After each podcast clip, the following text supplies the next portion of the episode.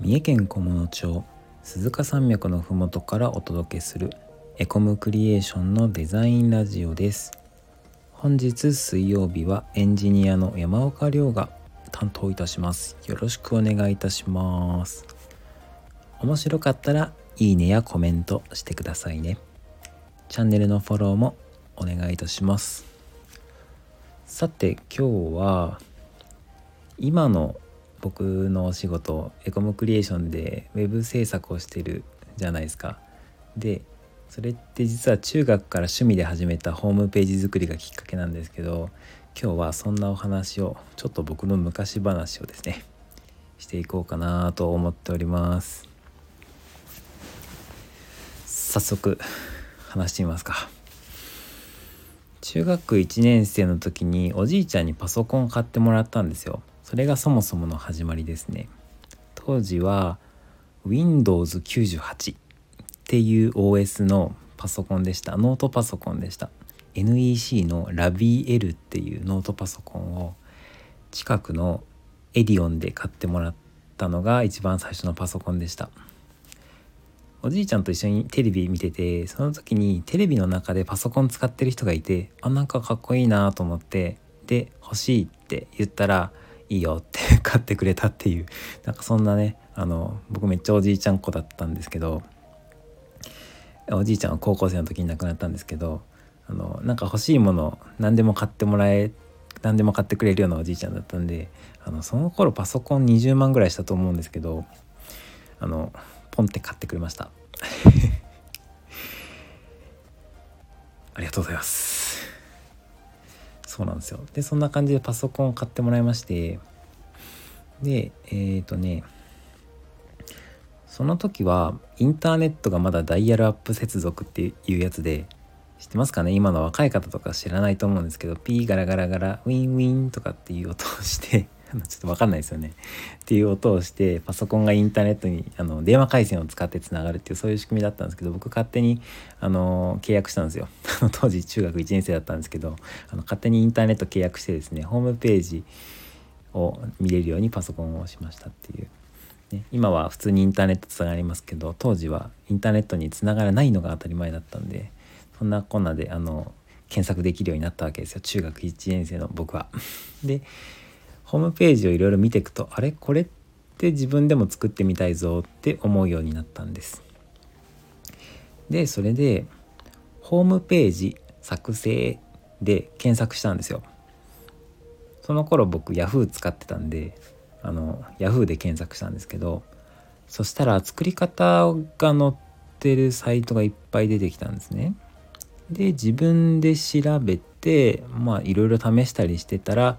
できるようになったというかホームページ公開するとこまで、まあ、意外とサクッといけちゃったっていう、まあ、なんか最初はそんな経験をしたんです。中学1年生の時でした。2000年とか。あれ？2000年か。うん。2000年とかの話です。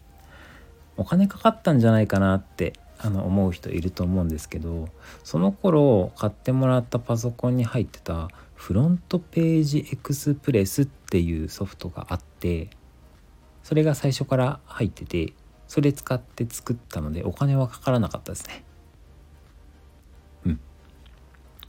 サーバーにアップロードするソフトは FFFTP っていう無料のソフトがあったので今でも使ってる人いるんですかね？いそうな感じですね。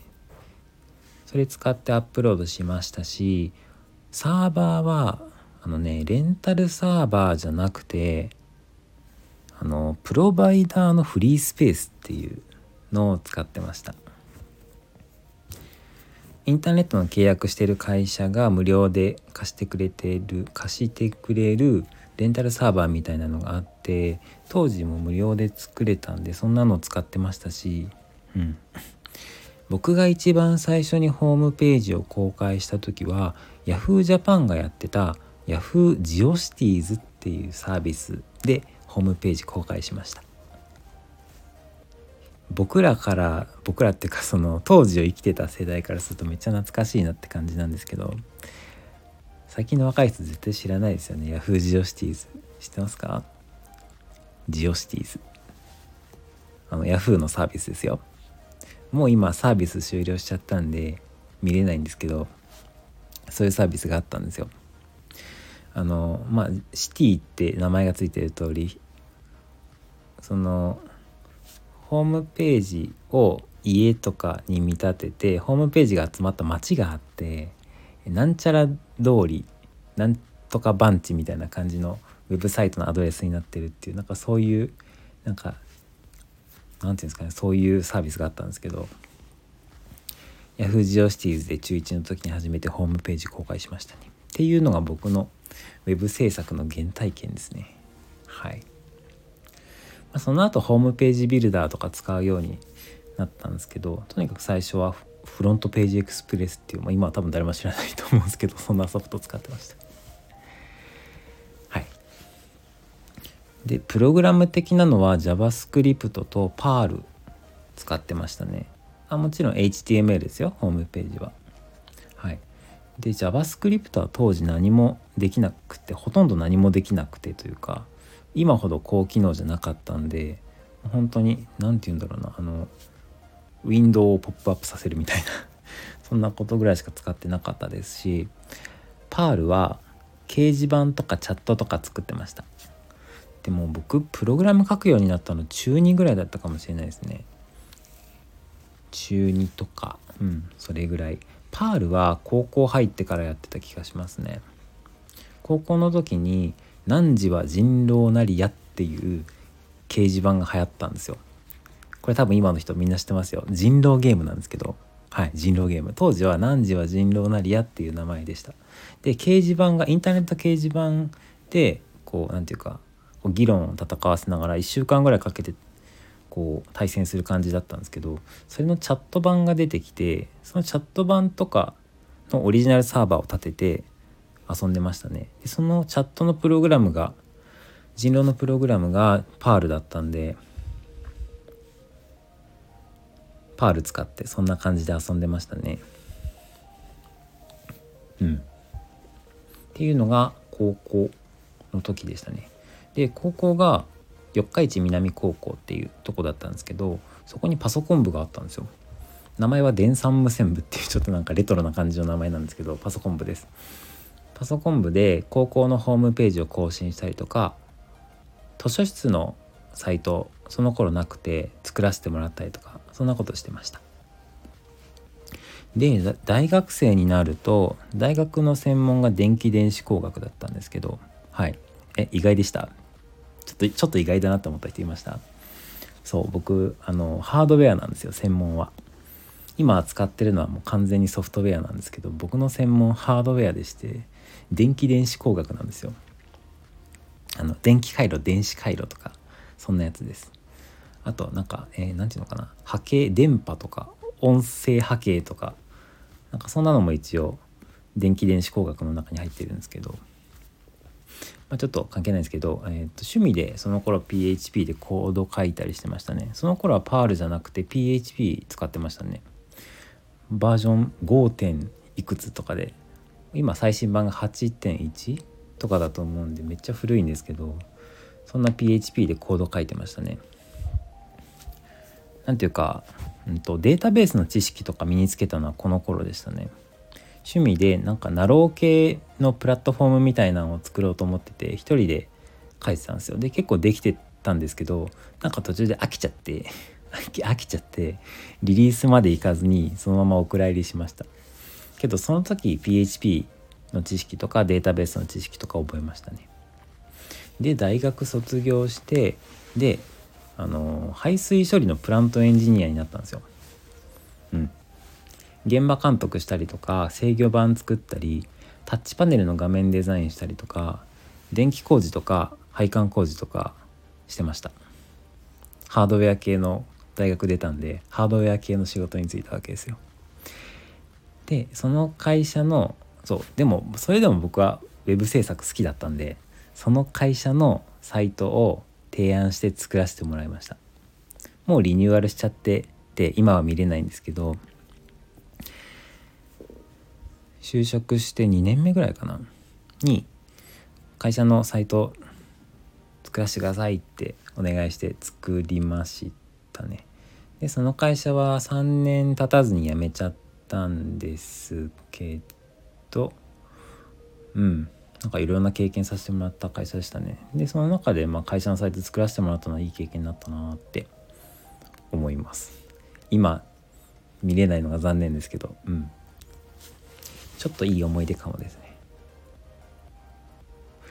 でその後3ヶ月ぐらい実は無職の期間があるんですけどこの話はちょっとまた別の機会に詳しく話したいなと思うので今日は飛ばします。で転職しまして25歳の時だったんですけど転職しまして観光案内所のスタッフになったんですよ。はい。ね、びっくりですよね。プラントエンジニアやってて今度観光案内所のスタッフになるっても誰が予想したかっていうあの僕の親も予想しなかったでしょでしょうしあの僕も予想してませんでした。はい、まあ、出会いですね。入社してすぐこの観光案内所のサイトをリニューアルしたんですよ。でその時にワードプレスと出会いました。作り方とか全然知らなかったしワードプレスの和の字も知らなかったんですけど毎度のごとくググって Yahoo で調べたりとか Google で調べたりとかしながらできました。できちゃうんです。そうなんですよ。僕できちゃうんですよ。すいません。えっ、ー、とそうできちゃうんですよ。で、えっ、ー、と、おすすめのプラグインみたいな本は確か買った記憶がありますね。うん。なんかそんな感じで、独学でやっていくのが僕のスタイルなんで、まこの時ワードプレスと出会ったのは大きかったですね。うん。今もワードプレスで web 制作してますし、その頃ワードプレスのバージョン、まだ3.5とかで、どれぐらいだろう？世の中のウェブサイトの実際どれぐらいワードプレスだったんだろう？今ほど多くなかったですねうん今ほど今ほど多くなかったと思う。で案内所のサイトをワードプレスで作りましてあのこれあの勝手に作ったんですよ。勝手に作ったんです。前の担当者がいたんですけどホームページとかを管理しながら観光案内をあの駅の窓口でするっていうそういう仕事を前任者がしてたんですけどなんかサイトの更新に1日12時間くらいかけてたんですって。いやちょっともったいないなと思って。でワードプレス入れて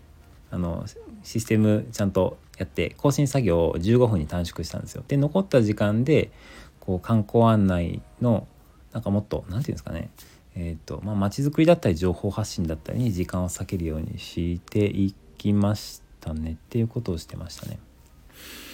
うん、で実は観光案内所の仕事を紹介してくれたのが地元のウェブ制作会社の社長さんで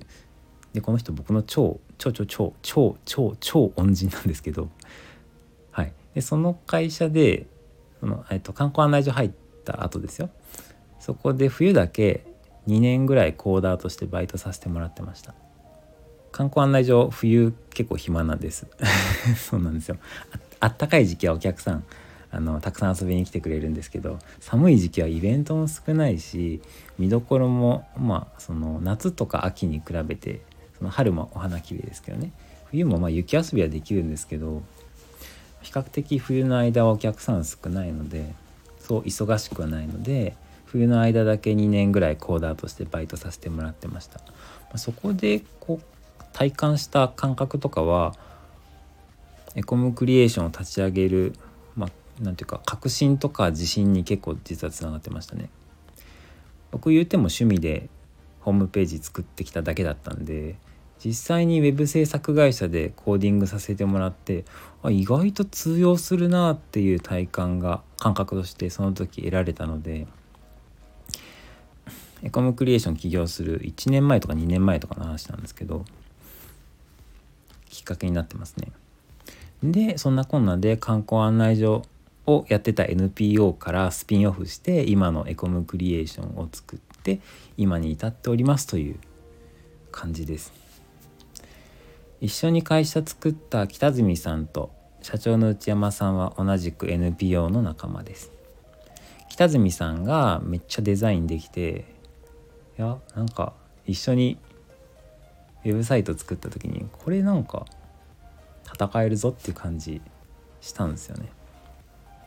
他にもまちづくりのいろいろ活動する中でデザインとかウェブとかを絡めて実績作っていく中でこれは間違いなくいけるなっていう確信があったんでその頃 NPO の事務局長をあの内今の社長の内山さんですねがやってて今もやってるんですけどで内山さん社長で北住さんがデザインで僕がウェブの方でこの3人で2017年の4月にエコムクリエーション立ち上げたっていうまあそんな感じでした。今日はこんなところで。終わりたいと思います。本日もお聴きいただきありがとうございました。また次回の配信でお会いしましょう。お疲れ様です。